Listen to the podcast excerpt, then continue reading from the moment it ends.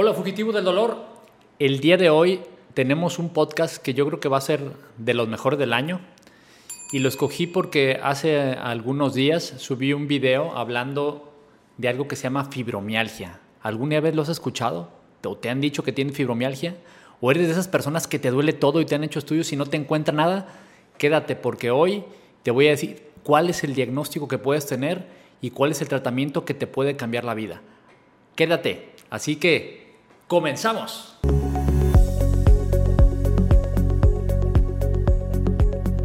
Fugitivos del dolor. Primero te voy a hablar de qué es la fibromialgia. La fibromialgia es, un, es una enfermedad relativamente nueva. Estamos hablando de que en 1992 la Asociación de Reumatología junto con otras asociaciones enfocadas al dolor, sobre todo la Organización Mundial de la Salud, la aceptaron como una enfermedad caracterizada por múltiples signos y síntomas.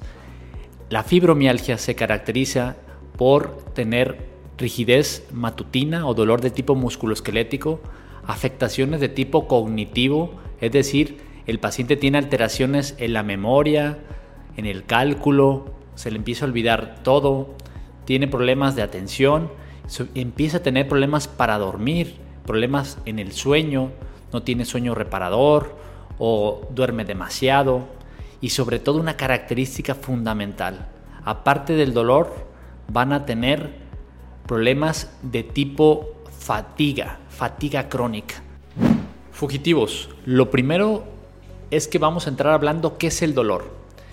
El dolor, según la Asociación Internacional encargada justamente de, de evaluar el dolor, nos dice que es una experiencia sensorial y emocional muy desagradable asociado a un daño real o aparente de los tejidos.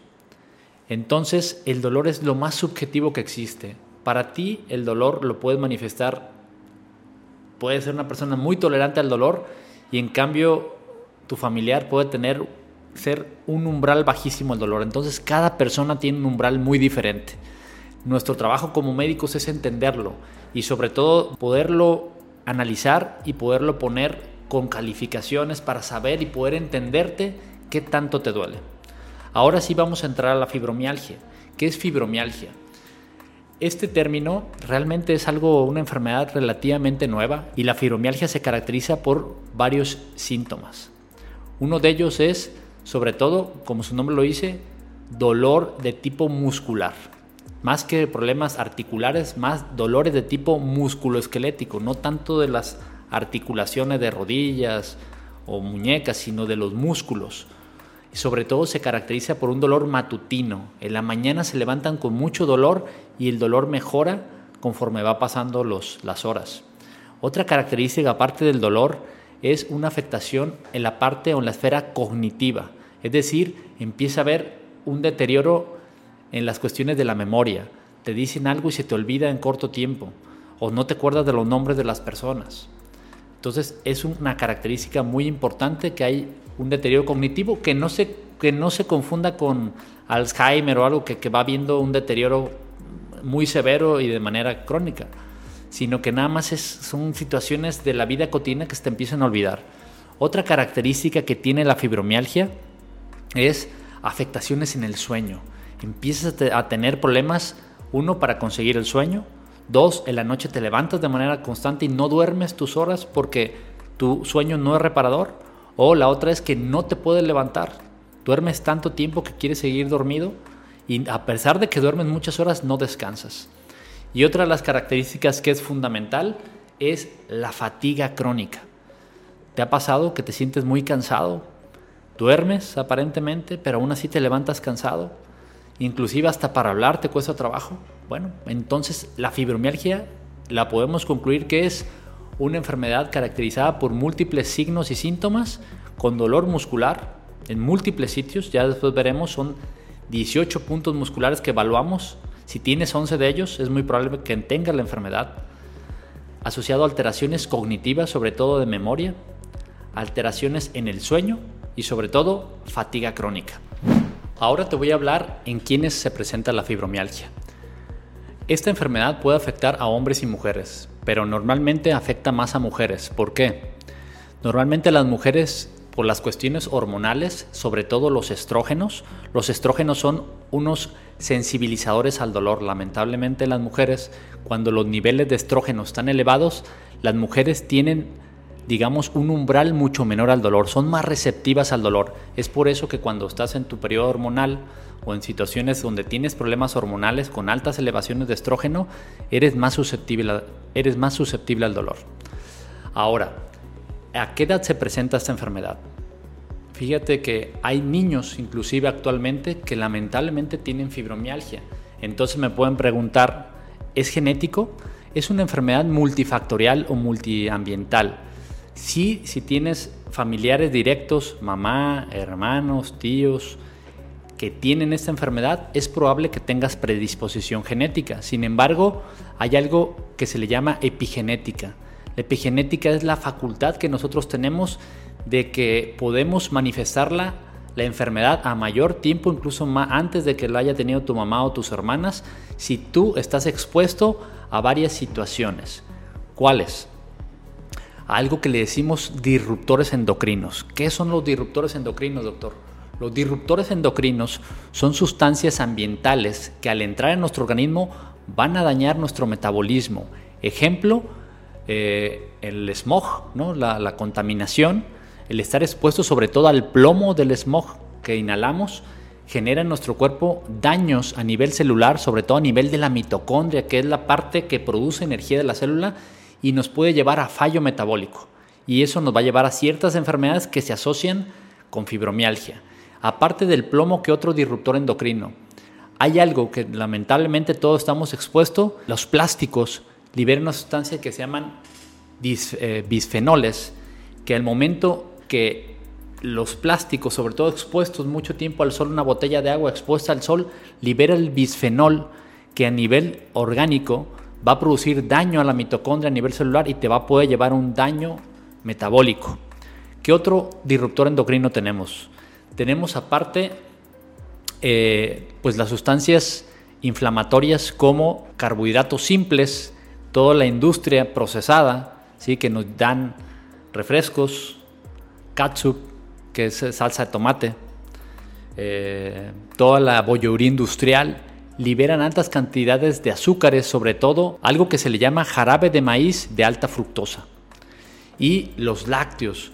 Los lácteos también producen mucha inflamación y sobre todo algo que se le llama, y lo conoces tú, que es el gluten, que es una proteína del trigo que hace que todos los, los panes, los, los panqués, sean esponjosos, esponjositos que le da ese, pues sí, se nos antoja mucho, pero lamentablemente el gluten a nivel de tu organismo va a llegar al intestino, es una proteína que, muchos, que no, nosotros no metabolizamos bien y hace que tu cuerpo la desconozca, haciendo que tu sistema inmunológico empiece a atacar al gluten, a esa proteína que tú te comiste, ¿Y qué crees? Si tú ya traes predisposición genética o ya traes alguna enfermedad inmunológica como enfermedades tiroideas, lupus o artritis, el gluten va a disparar que tu sistema inmunológico empiece a atacar a la proteína y al mismo tiempo, si ya tienes esas enfermedades, eh, te puede atacar tus órganos, en este caso la tiroides o algunos otros tejidos como el riñón o las articulaciones. Y por último, el disruptor endocrino que está en los alimentos, sobre todo en el pescado, que es el, salmón, sobre todo de criadero, es los metales pesados como el plomo generan en tu cuerpo también daño a nivel, eh, sobre todo en la mitocondria celular. Una causa más que nos puede llevar a la fibromialgia es algo que se le llama fatiga adrenal. Nosotros cuando estamos expuestos a situaciones que nos provocan alerta, eh, que nos preocupan mucho, vamos a liberar una hormona que es buena porque nos defiende, está diseñada para situaciones de huida, de protección, que es el cortisol. ¿Te suena esa hormona? el cortisol es una hormona que eleva la glucosa porque lleva la glucosa en, el músculo, nos ayuda a correr, nos ayuda a huir, nos ayuda a pelear. Pero el cortisol sostenido de manera constante, días, semanas, meses, elevado, es muy tóxico en nuestro organismo. Nos va a hacer que nuestra presión arterial se empiece a elevar, que nuestra azúcar o glucosa empiece a elevar llevándonos a prediabetes, y es muy peligroso. El problema es que ¿quién produce el cortisol? Lo produce una glándula que está arriba del riñón que se llama glándula suprarrenal. Esta glándula suprarrenal, cuando es estimulada constante y constante y constante, llega un momento donde se va a cansar y ya no va a tener la capacidad de producir el cortisol que tú ocupas para desinflamar tu cuerpo de todo el proceso inflamatorio del día, subir, bajar escaleras, correr, porque también en eso nos ayuda el cortisol. Entonces, no nomás es mala como te comenté, es buena, pero en pequeñas cantidades y ocasionalmente, pero no sostenida en el tiempo. Entendido quiénes pueden llevarnos a toda esta falla adrenal y a todos estos disruptores endocrinos que te van a manifestar varias enfermedades crónico-degenerativas, como es la fibromialgia, hablemos de los síntomas.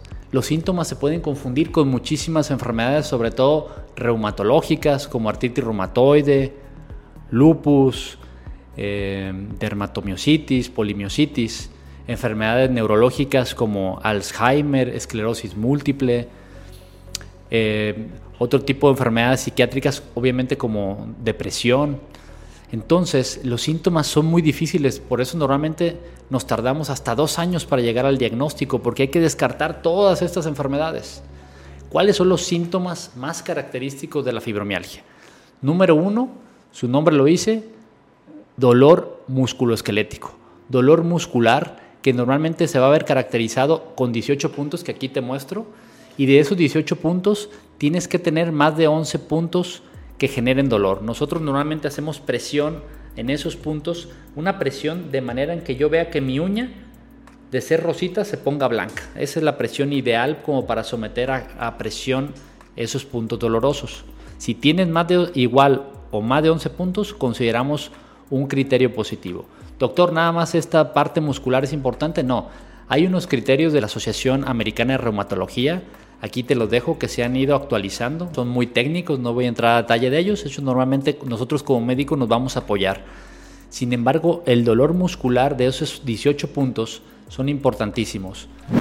El diagnóstico. Doctor Chris, ¿cómo me hago el diagnóstico de fibromialgia? Tengo mucho dolor, ya me han hecho muchos estudios y no me encuentra qué tengo. Esa es una de lo que siempre me platican en consulta o que me hacen mucho en redes sociales esas preguntas. El diagnóstico, lamentablemente, no hay una prueba que sea altamente sensible para el diagnóstico. Normalmente tenemos que hacer muchísimos estudios y descartar muchas enfermedades como las que ya te dije. Va mucho asociado también a enfermedades psiquiátricas, ansiedad y depresión. Entonces, para llegar al diagnóstico fibromialgia, tenemos que verte varios especialistas. Te tiene que ver el reumatólogo, te tiene que ver el endocrino, te tiene que ver el neurólogo, el médico rehabilitador, el psiquiatra, psicología, y cada uno de ellos tiene que hacer un análisis y varios diagnósticos. Si al final todo está aparentemente bien y no pueden concluir, entonces todo esto nos lleva a pensar que puede ser un cuadro de fibromialgia. ¿Hay estudios que nos ayuden? Sí. Si hay estudios, sobre todo se asocia a estudios en sangre que nos miden procesos inflamatorios o deficiencias de micronutrientes, por ejemplo, o deficiencias de algunas vitaminas. Por ejemplo, ¿cuáles son los estudios que pedimos? Pedimos el perfil reumático, que es el factor reumatoide, la velocidad de sedimentación globular, la proteína C reactiva, que nos miden los niveles de inflamación del cuerpo. Va mucho asociado a déficit o baja de ferritina, va mucho asociado también a deficiencia de vitamina B12, deficiencia de vitamina eh, de ácido fólico sobre todo, porque al bajar la vitamina B12 y el ácido fólico se eleva una, una hormona que se llama homocisteína que va mucho asociado a inflamación endotelial o inflamación de los vasos sanguíneos y eso sobre todo se relaciona mucho a enfermedades neurodegenerativas como Alzheimer, Parkinson. También tenemos que pedir estudios eh, en los cuales podamos medir los niveles de omega 3 y sobre todo de vitamina D, que la vitamina D es, no es, ya realmente no es una vitamina, es una hormona. Y los bajos niveles de vitamina D están totalmente asociados a padecer, se ha relacionado con fibromialgia. Doctor, ¿hay que hacer radiografías o estudios de imagen? Sí. Los estudios de imagen normalmente el neurólogo te va a pedir alguna resonancia de cráneo, sobre todo relacionado a enfermedades como esclerosis múltiple, te pueden pedir estudios de imagen como resonancias magnéticas cervicales o lumbares para descartar que tengas algo, sobre todo mujeres mayores, que, que tengan problemas de hernia de disco o algo que se llama conducto cervical o conducto lumbar estrecho. Y obviamente el psiquiatra pues te puede pedir algunos estudios que se llaman estudios de resonancia magnética funcionales, donde se ha visto que estas enfermedades como fibromialgia, áreas del dolor, que es el área límbica, y el área somestésica primaria, que es el área 321 de Brodmann, están totalmente receptivas. Hay muchísimas conexiones neuronales que se han dado ahí porque está muy receptivo tu cerebro al dolor. Entonces, si hay manera de medir qué tan receptivo es tu cerebro al dolor y es algo parte de lo que le llamamos sensibilización central al dolor. Recordemos que el cerebro es un músculo y entre más se estimule, tu cerebro tiene esa capacidad de adaptarse al dolor porque lo considera que es algo que siempre va a estar ahí, que es algo parte tuyo. Entonces, a partir de cuánto tiempo el dolor se puede hacer parte tuyo, a partir de los tres meses. Por eso es importante que el dolor que tengamos nunca dejar que dure más de tres meses, porque nos puede llevar a esa sensibilización central del dolor, que es cuando tu cerebro se adapta al dolor y hay que evitarlo a toda costa. Además, otros estudios que también nos tenemos que pedir son problemas de tipo metabólico, elevación de la glucosa, elevación del azúcar en sangre como prediabetes o diabetes nos pueden facilitar a estar inflamados y tener dolor. Otro estudio importante, obviamente, la función de la hormona de la glándula tiroidea. Ahora entramos al tema que estabas esperando, el tratamiento. El tratamiento de la fibromialgia, así como es la enfermedad que genera múltiples síntomas y signos, el tratamiento es multidiverso, multidisciplinario. Necesitamos apoyarnos varios especialistas que somos expertos en dolor. Como te comenté, aquí entramos varios, es un equipo y tenemos que trabajar como tal porque es como te va a ir mejor. El reumatólogo, el endocrinólogo, el médico especialista en medicina de rehabilitación, el algólogo o medicina paliativa, el psiquiatra, el psicólogo, el fisioterapeuta, tu familia, todos formamos un equipo en el cual te vamos a ayudar para que tengas una buena calidad de vida. No es una enfermedad que por el momento tenga cura, pero sí puedes mejorar tu calidad de vida. El tratamiento que primero te voy a decir son las medidas que sí dependen de ti porque es la alimentación. Hay una dieta que se le llama dieta inflamatoria, es decir, es la dieta que si tú abusas de ella va a hacer que tu cuerpo libere sustancias que se llaman interleucinas que te van a inflamar y van a predisponer que tu sistema nervioso esté más propenso al dolor. ¿Cuál es esta dieta inflamatoria? Número uno, los carbohidratos simples, ¿sí? Eso que te gusta comer, lamentablemente, eh, todo lo que tenga que ver con papas fritas, sobre todo industriales, lo que tenga que ver con la, eh, los salsas de tomate industriales, refrescos, harinas, bollería industrial, papas fritas, galletas, todo lo que es rico, pero lamentablemente eso te va a inflamar. ¿Qué otra cosa nos inflama? Los lácteos. ¿Por qué los lácteos? Resulta que la lactasa es una enzima que normalmente va a desdoblar la lactosa, que es lo que viene en la leche. El problema es de que conforme pasen tus años o algunas personas tienen algo que se llama intolerancia alimentaria. Normalmente hay ciertos alimentos que no nos van a caer bien a todos. Entonces, al momento que tú tomas lácteos, los lácteos cuando entran a, nivel sanguíneo, en el intestino, tu cuerpo no va a poder absorber la, la, lactosa y entonces nos va a distender, nos va a inflamar. ¿Cómo puedes saber que la lactosa no te está cayendo bien? Porque vas a tener distensión abdominal, diarrea, vas a tener mucho dolor abdominal, mucho meteorismo, que son muchos gases, es una característica de la intolerancia a la lactosa. Entonces, la lactasa se ha visto, la lactosa se ha visto que cuando entra el torrente sanguíneo, tu sistema inmunológico va a atacar a esa lactosa.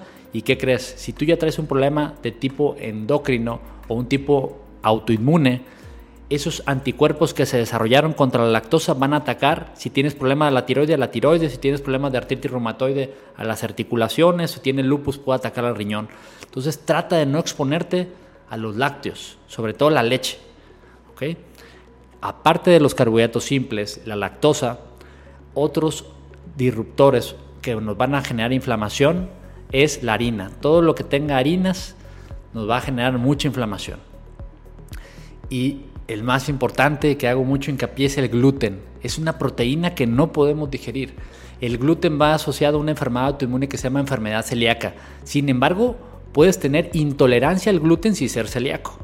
Entonces, normalmente se recomienda no exponerse al gluten porque es una proteína que no podemos digerir y al momento que tú la, que tú la consumes, tu sistema inmunológico va a atacar ahí y va a atacar los tejidos y te va a predisponer más a la inflamación. ¿Y qué va a pasar, doctor, si yo tengo dolores más de tres meses? Mi sistema nervioso central va a detectar que, ah, tienes dolor, entonces voy a adaptarme a él. ¿Y qué crees? Si algo que antes me provocaba dolor, un pellizco, pero tenía que darle con mucha fuerza, tu cuerpo siempre va a tratar de facilitarte todo. Entre más tiempo lleves con dolor, al ratito Simplemente, en vez de dar un pellizco tan fuerte para que sientas dolor, el hecho de que tú pases una camisa o una ropa va a generar molestia porque tu cuerpo ya facilitó el dolor. Eso es parte de lo que le llamamos sensibilización central. En términos médicos, el hecho que tú tengas dolor a algo que normalmente no debería generar dolor, como por ejemplo pasar un algodón y te genera mucha sensibilidad o ponerte la ropa y te genera dolor, eso no es normal. Eso se le llama alodinia. ¿Ok? Entonces, eso es parte de datos de una sensibilización central y datos que nos pueden hacer sospechar en que tú tienes algo que se llama fibromialgia. Ahora te voy a hablar de los medicamentos que nos ayudan al manejo de la fibromialgia. Uno de los más importantes son los medicamentos antidepresivos, como los recapturadores de serotonina. La serotonina es una sustancia química que se produce en el intestino. Así que a nivel intestinal y a nivel cerebral, la serotonina nos ayuda a tener, a tener una mejor capacidad de adaptarnos a situaciones de estrés y en este caso adaptarnos mucho mejor al dolor. Entonces tomar medicamentos que recapturen la serotonina nos va a ayudar mucho. Personas que manejan niveles bajos de serotonina se relacionan a depresión, a cuadros de ansiedad también. Por eso estos medicamentos nos ayudan mucho, junto con otros medicamentos que se llaman medicamentos eh, antidepresivos tricíclicos como la mitriptilina. Entonces, aparte de esos medicamentos, pues también tenemos que acompañarlos con antiinflamatorios como ibuprofeno, diclofenaco, naproxen o algunos lamentablemente en ocasiones tenemos que apoyarnos de la cortisona, de corticoides. ¿Por qué? Porque ya no tiene tu glándula suprarrenal la capacidad de producir el cortisol, que es el que nos desinflama. Entonces tenemos que tomar cortisona exógena, o sea, fuera de nuestro cuerpo, para tener la capacidad de desinflamarnos. El problema es que los corticoides, la cortisona sí tiene efectos adversos como elevación del azúcar, de la glucosa, que te puede llevar a prediabetes o a diabetes. Y si tienes diabetes, pues te puede descontrolar más esta enfermedad, te puede llevar a aumento de la presión arterial, que es hipertensión arterial, y te puede llevar a una descalcificación que nos va a llevar a una, una osteoporosis secundaria a estos medicamentos y a fracturas. ¿Con qué podemos acompañar el apoyo de, los medicamentos? Con, con suplementos. ¿Cuáles suplementos? Vitamina D. Fundamental que tomes vitamina D. Los estudios muestran que idealmente tomes 4.000 unidades diarias. Zinc, 50 microgramos diarios. Omega 3 es importantísimo. Se ha visto esta enfermedad que se relaciona a bajos niveles de omega 3 Tienes que tomar omega 3, muy importante. Y eh, hay que tomar también eh, coenzima Q10, que nos ayuda a que nuestra mitocondria tenga mayor energía. Ya quedamos que esa es una enfermedad que se relaciona a bajos niveles de energía a nivel mitocondrial y a nivel enzimático. Y por último, el ácido fólico. Muy importante que consumas ácido fólico. Y por último, es importante medir tus niveles de vitamina B12, ya que se ha relacionado que bajos niveles de vitamina B12 van a llevar a problemas metabólicos y sobre todo a nivel de fallas de tu sistema nervioso periférico, es decir, de tus nervios. Entonces, suplementarte con vitamina B12 es muy, muy importante que lo consideres.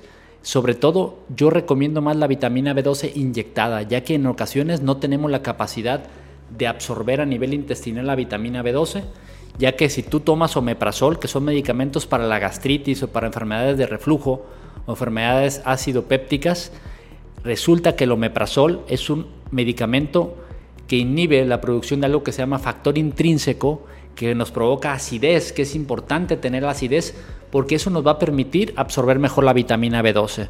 Entonces, si tú tienes una enfermedad ácido péptica y tomas de manera crónica omeprazol, eso te puede llevar a que no tengas la capacidad de absorber bien la vitamina B12 y aparte de anemia, un tipo de anemia que se va a presentar por ese déficit, también te puede llevar a problemas del sistema nervioso central y periférico por bajos niveles de vitamina B12.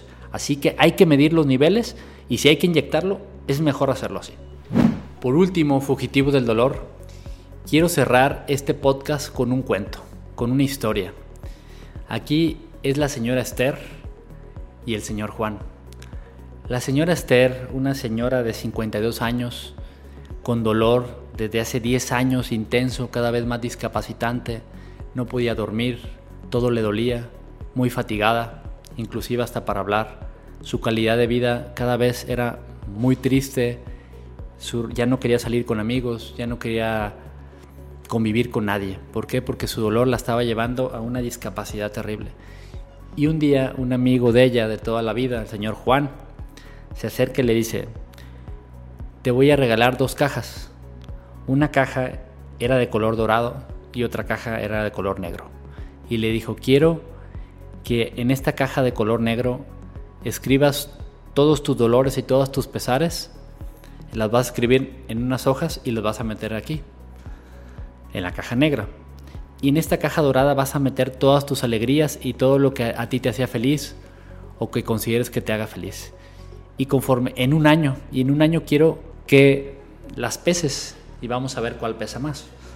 Al pasar los años, se da cuenta, un año, que la caja negra no pesaba, o pesaba muy poquito comparado de la caja de color dorado. Y se da cuenta que la caja negra tenía un agujero abajo. Obviamente todos sus papeles que tenían, donde hablaba ella del dolor, se habían, se habían caído, se habían tirado. Y obviamente la caja dorada, donde tenía todos los papeles que le daban alegría, pues pesaba más. Y ella se, dice, se hizo como una reflexión y dijo, ¿a dónde se irían todos esos dolores? ¿A dónde se fueron? ¿A dónde significa que se van todos esos papeles? Y en su corazón ella decía, se dijo, yo no tengo que preguntarme a dónde va todo eso. Yo tengo que darme la oportunidad de ser feliz y tengo la capacidad para ser feliz. Así que la reflexión en este cuento de las dos cajas es, todos los dolores, todo tu malestar, deja que se vaya, que se vaya a un agujero y que no regresen. Tú tienes la capacidad para ser feliz. Habemos médicos que estamos preparados para ayudarte. Fugitivo del dolor, aquí terminamos. Para mí, en lo personal, creo que ha sido de los mejores capítulos. Yo espero que ustedes piensen lo mismo. Estoy seguro que este capítulo te va a cambiar la vida. Te agradezco que me sigas en mis redes sociales. En Instagram ya casi somos 500 mil. Ayúdame a compartir para llegar pronto a esos 500 mil seguidores de la comunidad Fugitivo del Dolor. En TikTok ya superamos los 500 mil. En Facebook también estamos a punto de llegar a los 500 mil.